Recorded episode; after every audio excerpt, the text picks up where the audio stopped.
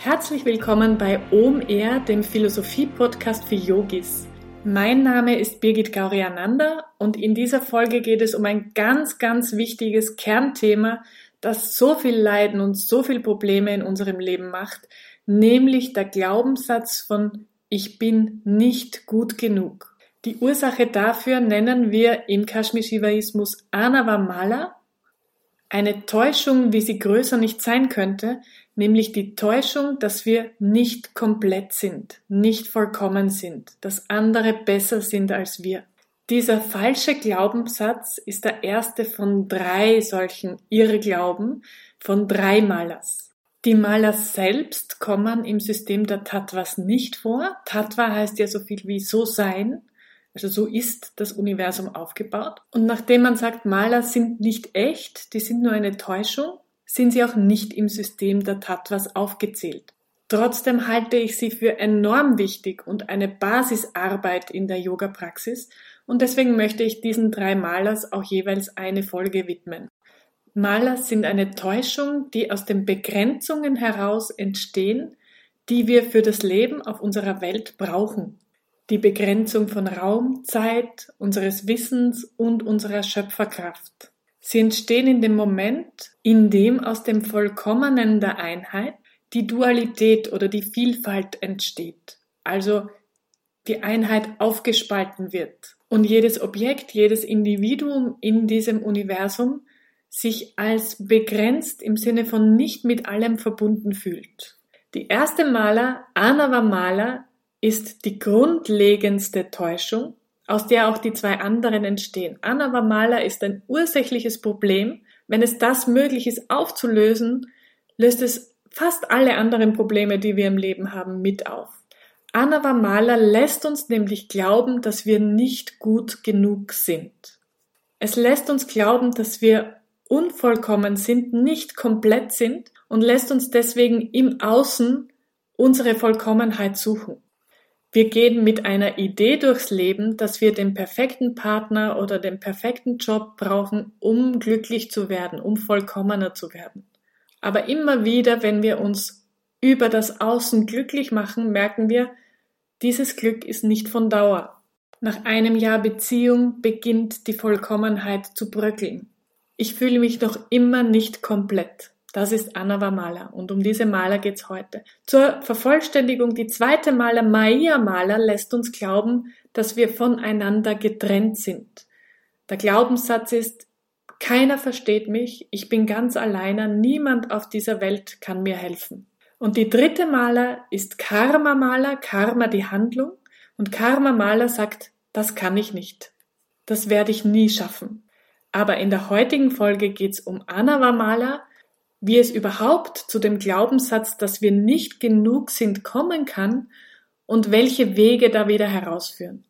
Für mich persönlich ist das eines der grundlegendsten Probleme im Leben, die es gilt zu bearbeiten und wenn möglich aufzulösen, zu transformieren. Denn nur dann können wir authentisch sein und dem Ruf unseres Herzens folgen.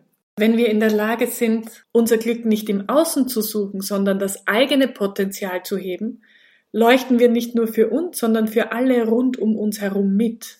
Wenn wir unsere Aufgabe im Leben finden, kann unsere Schöpferkraft so stark werden, dass wir viele, viele Menschen inspirieren können und unsere Kraft nicht mehr damit verschwenden, andere als Konkurrenten oder gar als Gegner zu sehen.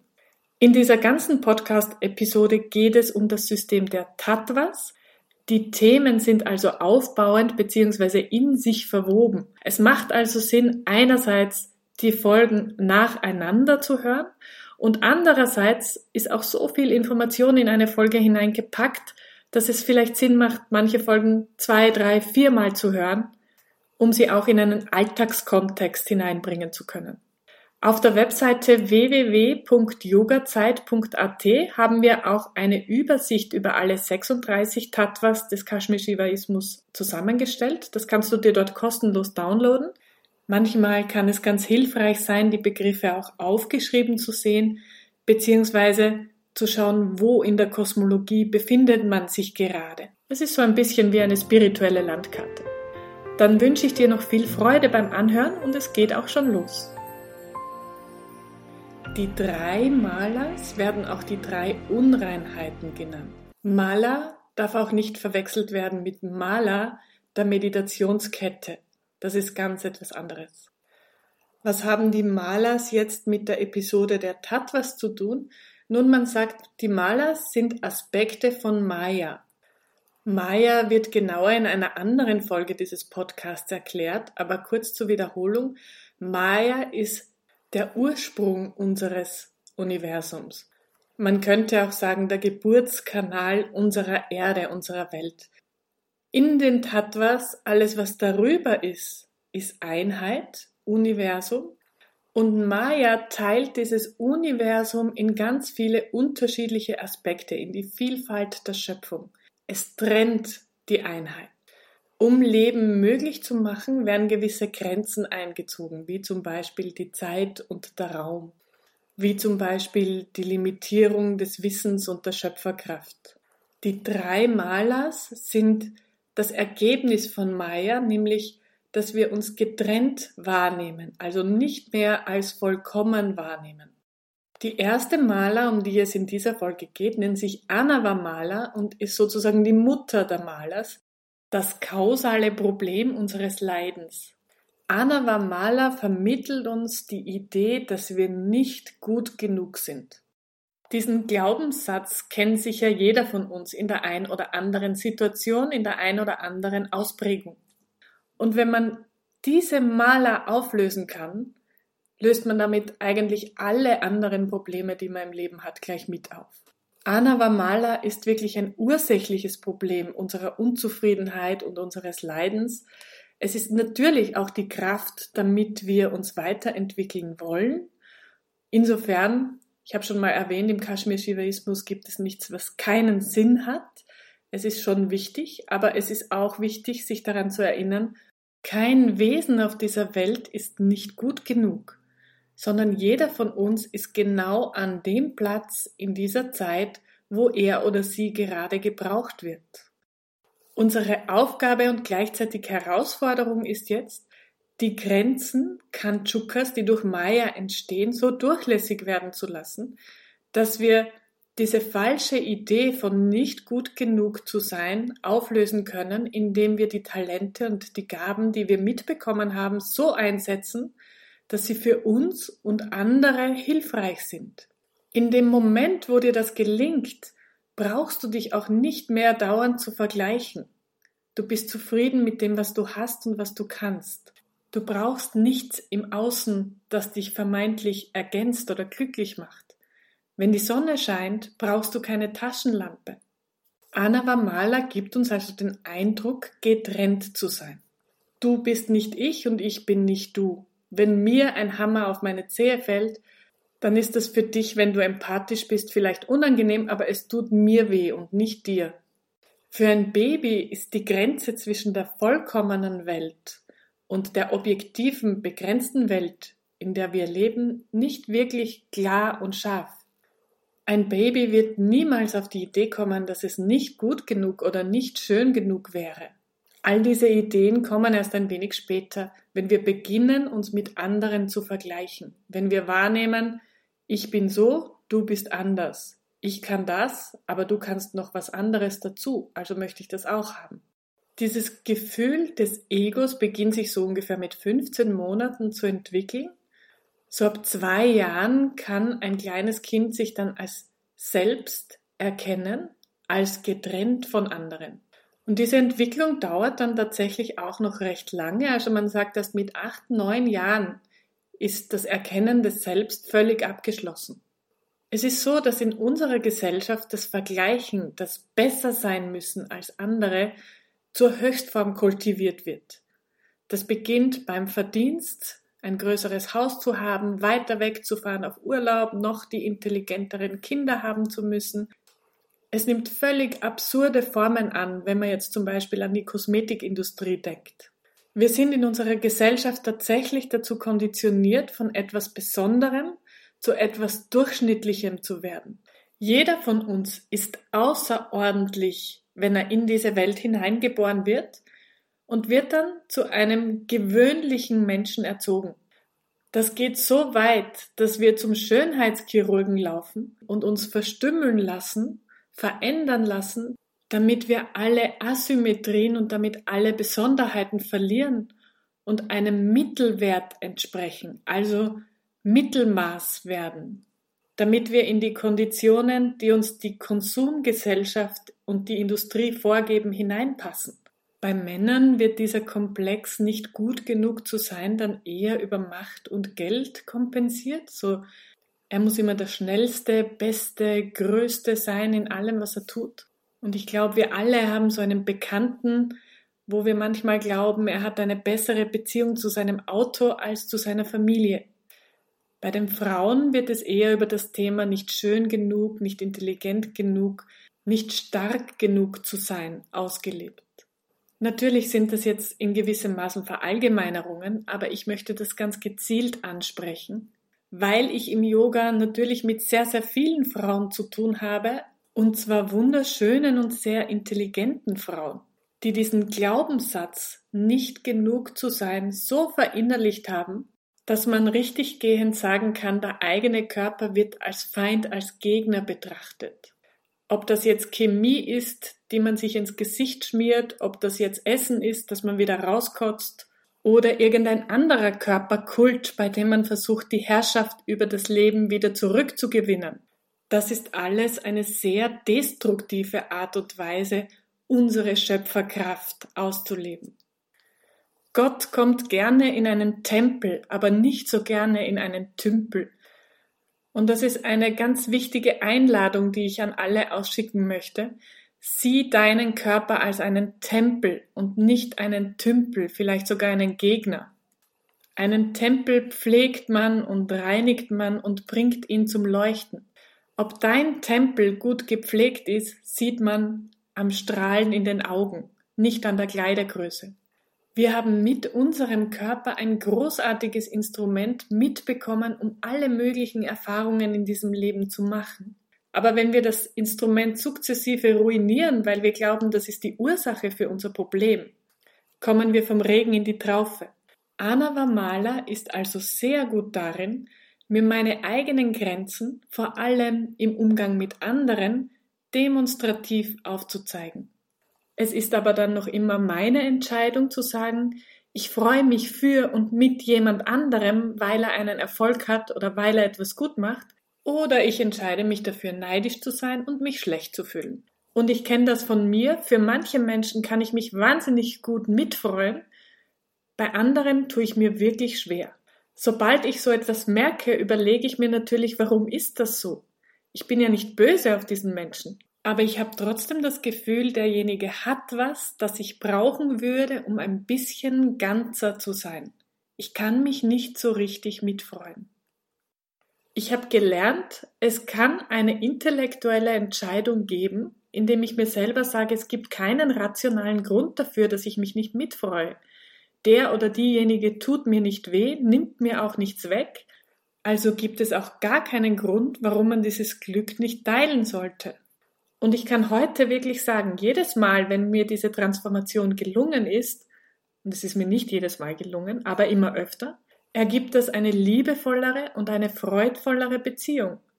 Die Freude kommt eigentlich auch immer zurück. Und selbst wenn jemand auf der anderen Seite für sich entscheidet, in Anavamala zu bleiben, in diesem Zustand von ich bin nicht genug, ich muss mich mit dir messen, ich muss besser werden, dann betrifft mich das nicht. Das ist nicht meine Kraft, die es kostet. Für mich war das eine ganz wichtige Erkenntnis. Was können wir jetzt also tun, um diesen Glaubenssatz, ich bin nicht genug, in einen Glaubenssatz, ich bin genug, ich bin vollkommen, ich bin perfekt, so wie ich bin, zu ändern? Die Antwort ist kurz und so einfach oder so kompliziert, wie wir es uns machen, nämlich authentisch sein. Eric Standop ist seines Zeichens Gesichtsleser, also er schaut den Menschen ins Gesicht und liest dort Qualitäten ab, die die Gesundheit betreffen, die die Persönlichkeit betreffen, die den Charakter betreffen. Und er unterscheidet zum Beispiel Persönlichkeit und Charakter sehr genau. Er sagt, Charakter ist etwas, das wir im Laufe unseres Lebens aufgrund unserer Sozialisation entwickelt haben. Persönlichkeit ist das, was uns ins Leben mitgegeben wurde. Unsere Gaben, unsere Aufgaben, unsere tiefsten Sehnsüchte und Wünsche. Und er sagt, die strahlendsten, glücklichsten Menschen sind die, bei denen der Charakter und die Persönlichkeit möglichst ähnlich sind. Also Menschen, die ihre Aufgabe im Leben gefunden haben, die ihr Leben so kreieren und erschaffen können, dass es ihnen und ihrer Umwelt dienlich ist. Jede Gabe und jedes Talent kannst du gewinnend oder verlierend einsetzen. Wo kann dir Yoga jetzt helfen? Yoga kann dir helfen, deine Gaben gewinnend einzusetzen, das Strahlen, das du als Baby mitbekommen hast, in dieses Leben wiederzufinden. Es gibt diese süße Geschichte von den Tierkindern, die in die Schule kommen. Da ist ein kleiner Affe und eine Giraffe und ein Fisch und ein Pferd und sie bekommen verschiedene Aufgaben gestellt. Und eine Aufgabe ist zum Beispiel auf einen Baum zu klettern. Das ist jetzt für den kleinen Affen überhaupt kein Problem. Aber die Giraffe und das Pferd und der Fisch haben damit eine große Herausforderung. Und am Ende glaubt der Fisch, er ist komplett dumm, er kann überhaupt nichts, er ist für nichts zu gebrauchen. Aber auf Bäume zu klettern ist einfach überhaupt nicht seine Aufgabe im Leben.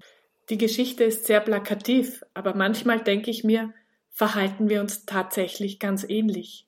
Zum Abschluss möchte ich noch ein paar Tipps geben, wie du Anna Wamala weniger Macht in deinem Leben gibst.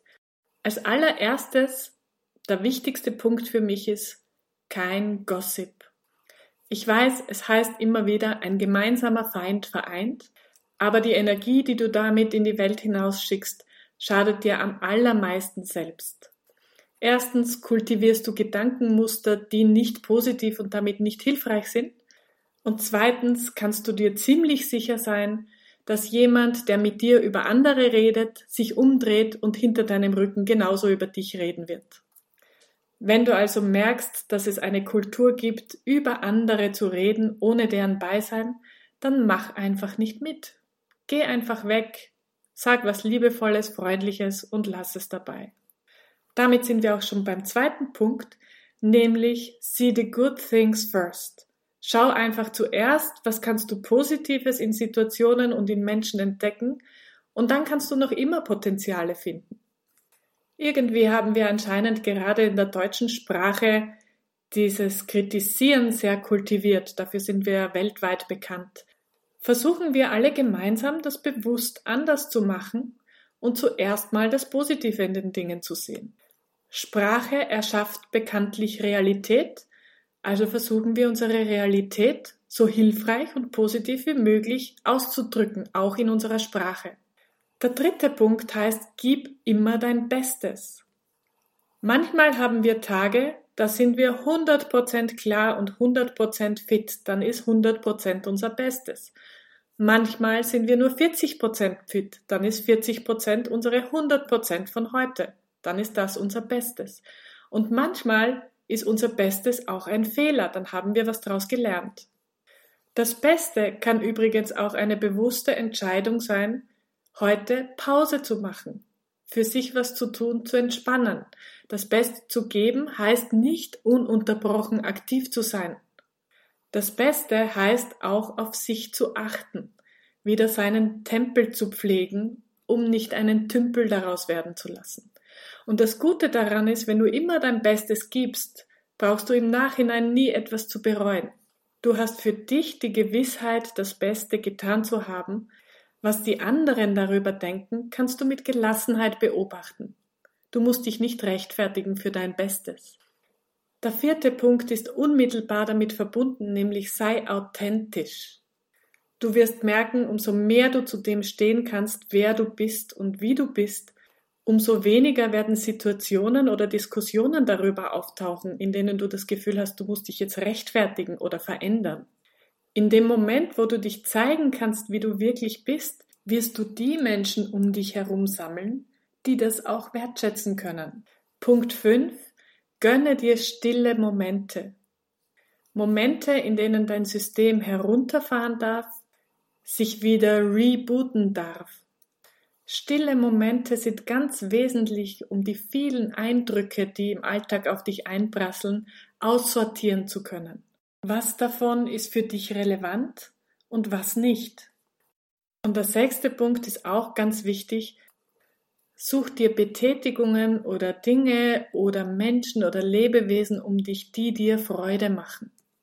Ich habe zum Beispiel eine unglaubliche Freude, wenn ich mit meinem Hund spazieren gehen kann. Ein Lebewesen, das so viel Liebe und so viel Entdeckergeist und so viel Neugier und so viel Kraft und Energie in sich hat, das schwappt einfach über auf mich.